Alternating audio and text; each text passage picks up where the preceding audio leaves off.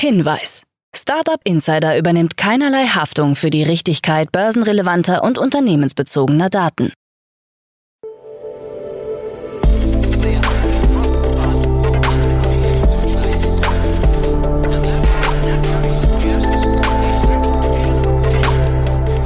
Startup Insider Daily.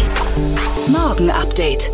Einen wunderschönen guten Morgen und herzlich willkommen zu Startup Insider Daily in der Morgenausgabe am Dienstag, den 11. April 2023.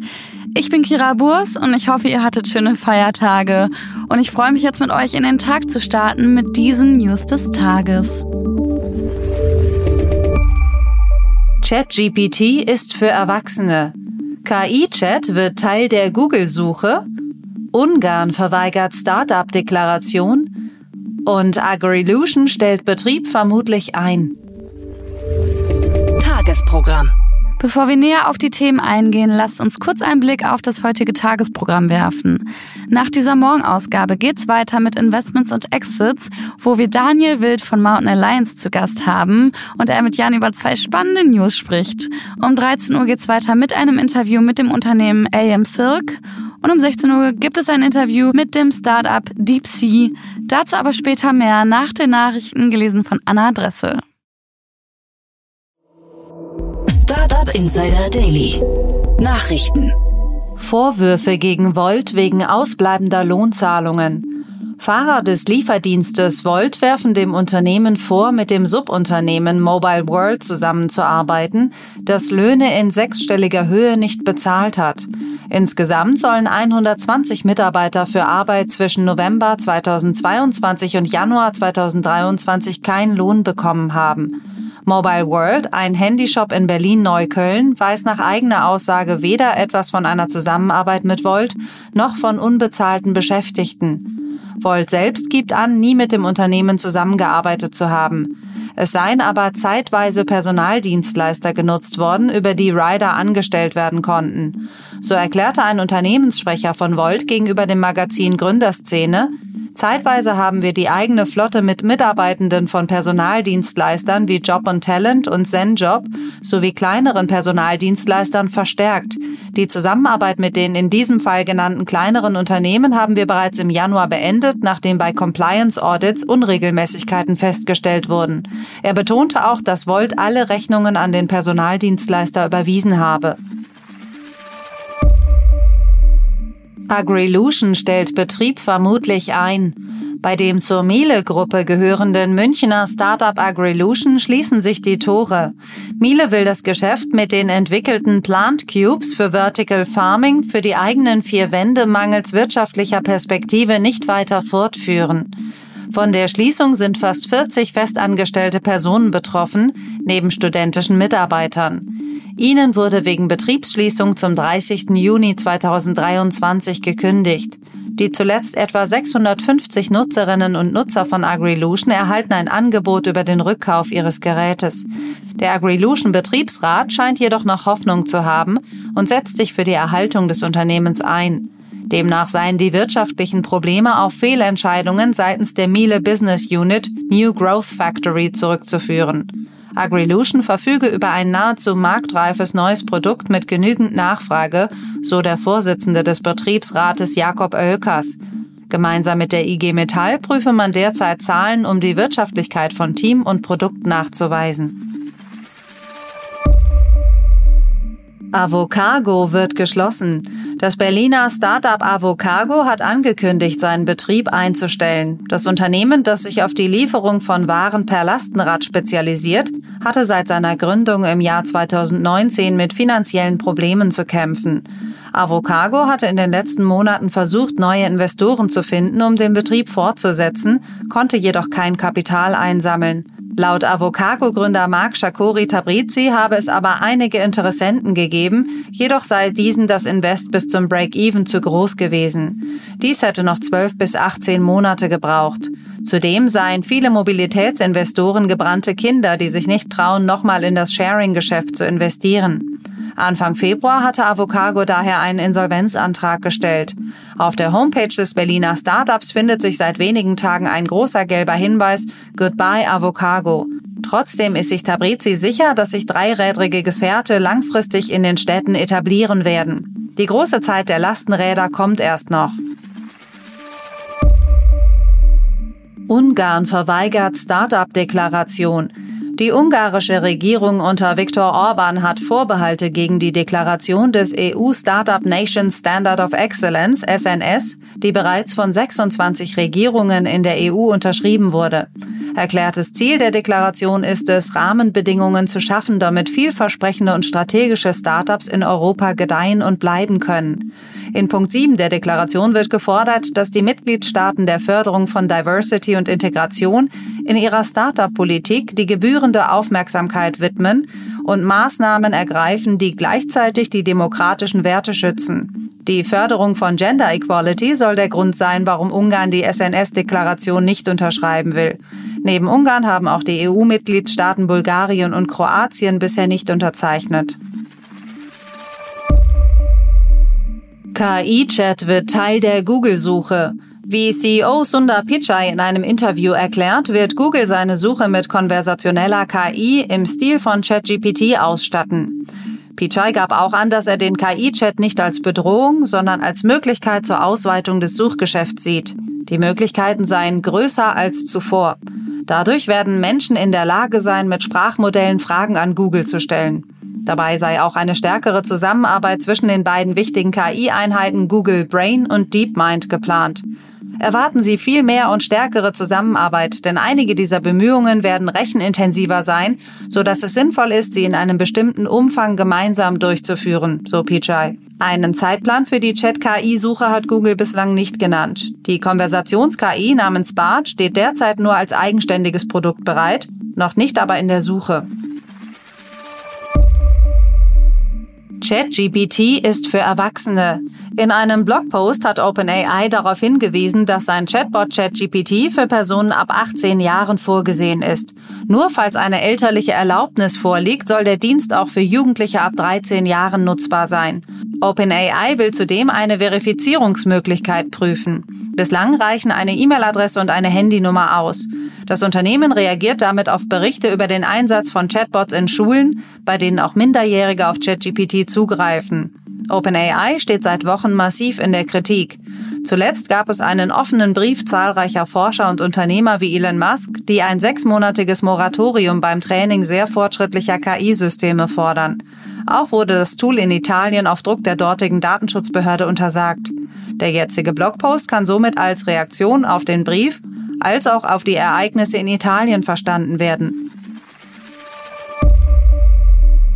KI soll Metaverse vorantreiben. Laut Meta-CTO Andrew Bosworth soll die hauseigene Metaverse-Entwicklung mit Hilfe von künstlicher Intelligenz vorangetrieben werden. Eine generative KI soll bei der Umsetzung helfen und auch Nutzern zur Verfügung gestellt werden, damit diese eigene Welten im Metaverse von Meta erstellen können. Im Februar hatte der Facebook-Konzern ein neues Team für generative KI-Technologie zusammengestellt. Wir investieren seit über einem Jahrzehnt in künstliche Intelligenz und haben eines der führenden Forschungsinstitute der Welt, so Bosworth gegenüber dem asiatischen Nachrichtenmedium Nikkei Asia. Meta-CEO Mark Zuckerberg lege einen großen Fokus auf diesen Bereich. Damit folgt Meta dem öffentlichen Interesse. Laut Google Trends haben Internetnutzer im letzten Jahr das Interesse am Metaverse verloren. Durch die Veröffentlichung von ChatGPT kam es hingegen zu einem regelrechten KI-Hype. Amazon reduziert Aktienzuteilungen für Mitarbeiter. Ein durchgesickertes Amazon-Memo zeigt Pläne, nach denen die Aktienzuteilungen für Mitarbeiter im Jahr 2025 reduziert werden sollen. Amazon hat demnach seinen Managern mitgeteilt, dass die Anzahl der Restricted Stock Units, die Mitarbeiter gewährt werden, reduziert werden. Der Konzern erwägt stattdessen, den Baranteil der Vergütung zu erhöhen, um Mitarbeiter vor einem möglichen Rückgang des Aktienkurses zu schützen. Offiziell führt das Unternehmen das Wirtschaftsklima und das Firmenbudget als Gründe an. Zuvor hatten jedoch Angestellte eine höhere Grundvergütung in Bar gefordert. Der Einbruch des Amazon-Aktienkurses hatte sich auf die ASU-basierte Vergütung ausgewirkt. Erst im letzten Monat hatte Amazon in einer zweiten Entlassungswelle den Abbau von weiteren 9000 Stellen angekündigt. Twitter markiert NPR als staatlich kontrollierter Sender. Der amerikanische Sender NPR ist nach Einschätzung von Twitter ein staatlich kontrolliertes Medium und wird auf der Plattform ab sofort als solches markiert. Damit steht der Sender auf der gleichen Stufe wie die Nachrichtenagenturen Xinhua aus China oder TASS aus Russland. Durch die Markierung wird die Reichweite von NPR eingeschränkt. Laut NPR-Chef John Lansing ist die Markierung schlicht inakzeptabel.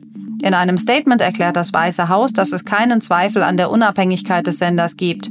Laut Eigendarstellung kommt die Finanzierung von NPA neben einem öffentlichen Fonds aus Spenden und Beiträgen angeschlossener Rundfunkstationen. Musk ging in einer Reaktion nicht konkret auf NPA ein, verwies jedoch in einem Tweet auf die Beschreibung, dass Medien markiert würden, bei denen der Staat redaktionelle Kontrolle etwa über finanziellen Druck oder politischen ausüben.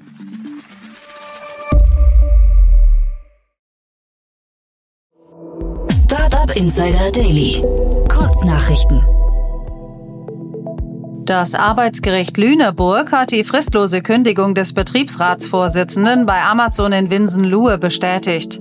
Der Vorsitzende Richter begründete die Entscheidung damit, dass der Mann während eines Fortbildungskongresses in Bonn unentschuldigt ferngeblieben sei und sich stattdessen stundenlang in einem Café in Düsseldorf aufgehalten habe.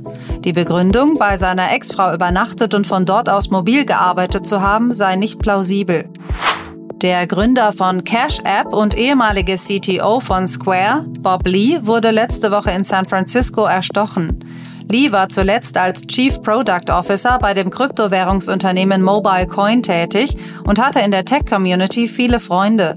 Der 43-Jährige, auch als Crazy Bob bekannte Lee, hatte in Unternehmen wie SpaceX, Clubhouse, Tile und viele weitere investiert. Sein Tod löste eine Welle der Bestürzung aus. Laut Berichten von NordVPN wird im Dark Web derzeit vermehrt darüber diskutiert, wie man KI-Bots wie ChatGPT für kriminelle Zwecke nutzen könne. Die Anzahl entsprechender Forenbeiträge sei im Februar um das Siebenfache gestiegen. Demnach plane die Hacker-Community aggressivere Maßnahmen, um die Kontrolle über ChatGPT zu übernehmen, damit dieser für Malware, Phishing, Hassreden oder Propaganda nutzbar sei. Ein neues Video zeigt den Tesla Cybertruck, der auf einer Teststrecke in Kalifornien über unebene Untergründe fährt und Stoßdämpfertests durchführt. Der Cybertruck verfügt über eine flexible Luftfederung, die sich je nach Untergrund um bis zu 10 cm erhöhen oder absenken lässt. Läuft alles nach Plan, soll das Fahrzeug im Sommer 2023 in Produktion gehen.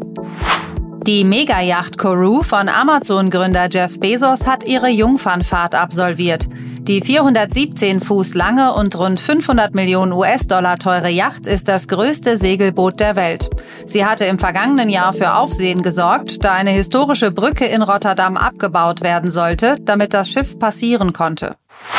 Das waren die Startup Insider Daily Nachrichten von Dienstag, dem 11. April 2023. Startup Insider Daily Nachrichten. Die tägliche Auswahl an Neuigkeiten aus der Technologie- und Startup-Szene. Das waren die Nachrichten des Tages, moderiert von Anna. Vielen Dank. Und jetzt zu unserem Tagesprogramm für heute. In der nächsten Folge kommt wie immer die Rubrik Investments und Exits. Dort begrüßen wir heute Daniel Wild. Er ist Gründer und Aufsichtsrat von Mountain Alliance. Und zunächst geht's um das Hamburger Startup Oh Yes Beauty, das in einer Series A Finanzierungsrunde drei Millionen Euro eingesammelt hat.